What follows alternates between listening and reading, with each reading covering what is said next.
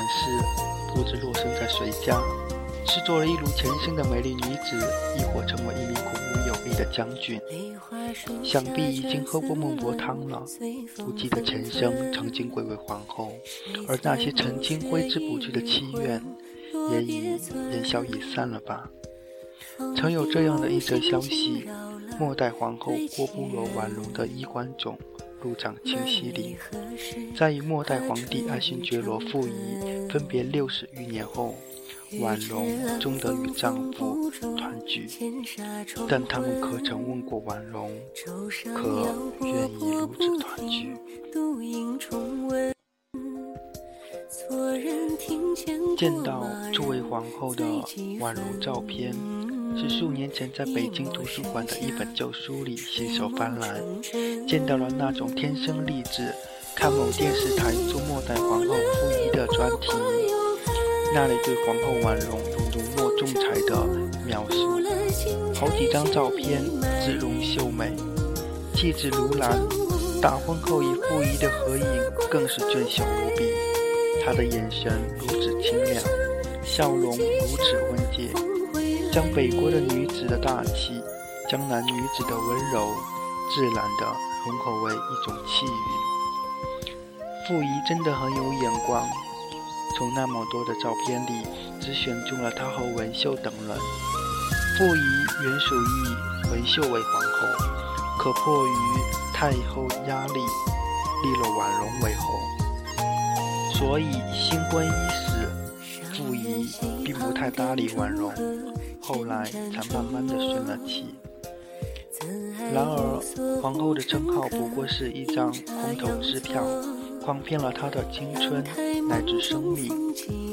当她怀着热烈的心去做那皇后，却不知宫闱四海。傅仪曾有过和她蜜月时光，她亦她亦曾是一个娇柔美丽的妻子，只是好景不长。时局的动荡，赋予内心深处的极端自私，多疑使他走向没落。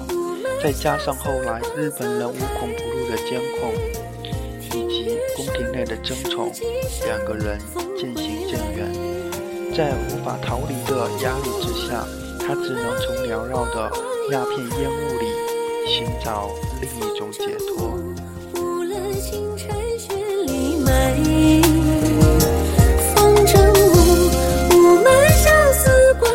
他的一生是一生来不及的叹息。婉容的精神疾患其实比较轻，只是鸦片烟瘾比较重。起初，婉容还能得到一些大烟，在大多数的时候，她也是衣着合体、清醒温婉的。某位当时接近过她的人，曾经在接受史学人士的访问时惊叹于她的大家风度，进退有度。然而，一旦犯病或患烟瘾，他就会蓬头垢面、大喊大叫，慢慢的就惹人厌了。而此时，总体的经济条件亦未允许接管方再为他买大烟。在在一次紧急的转移中，他被丢弃在了当时的延吉监狱里。哀嚎数日后，他终于气绝而亡。此后被当地人用旧炕席裹卷起来，埋到了某个山坡上。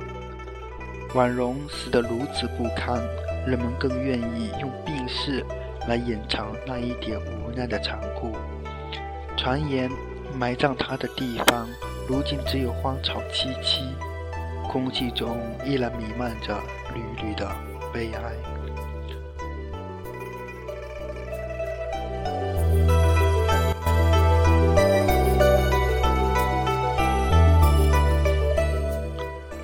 婉容的悲剧自被傅仪钦点，便是无法逃避了。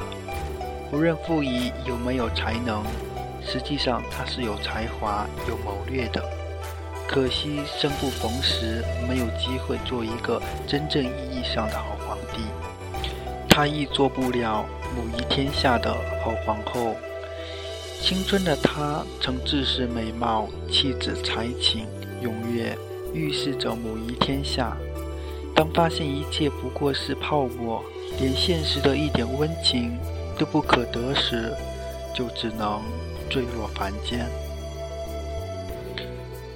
末代皇妃的命运也是时代注定的。曾经与婉容争宠的文秀，最后冒天下之大不讳，与傅仪离婚，且通过报章公告于天下。他付出的代价，便是在协议上注明此生不得再嫁。后来，文秀做了待学生十分温和的小学老师，之后也曾有过一次短暂的婚姻。但前皇妃的身份，成为他一生走不出的阴影。他最终郁郁而终。那时的美女很多，而如婉容那样的女子，方为真正的美女。容貌与气质协和，唯一无言的美丽。尽管她早已沉寂在吉林那片忧伤的荒草栖地，但这一点也不能抹杀她的美丽。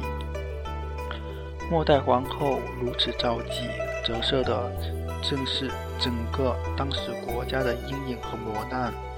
即便是取消帝制，要保护帝后有尊严的退位。过有尊严的生活，而不是成为别人的算盘珠，否则只会惹人耻笑。一个国家或其民众，如果连皇后或是前皇后都不能保护，还有什么尊严可谈？思考清楚了这些，再去耻笑那个靠着琴棋书画和鸦片度如年的末代皇后，也不迟。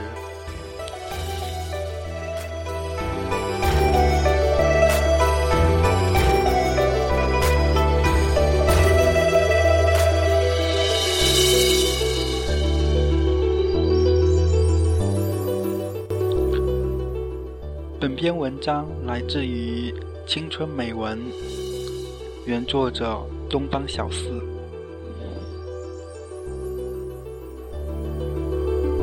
这里是半边海网络 FM，欢迎收听，下期再见。